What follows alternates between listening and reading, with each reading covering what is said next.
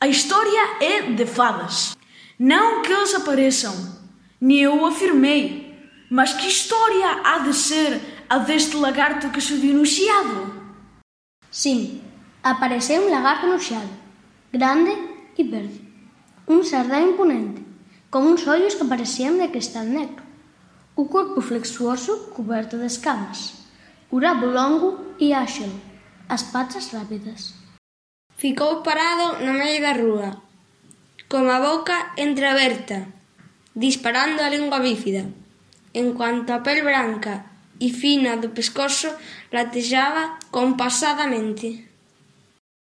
Era un animal soberbo, un pouco sorguido, como se fose lanzarse nunha súbita corrida, enfrentaba as persoas e os automóveis. O susto foi geral. Xentes e carros, tudo parou.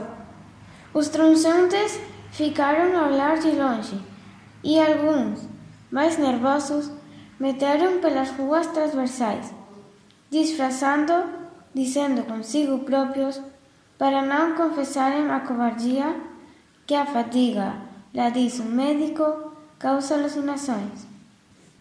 Claro que a situação era insustentável. Um lagarto parado, uma multidão pálida nos passeios, automóveis abandonados em ponto morto.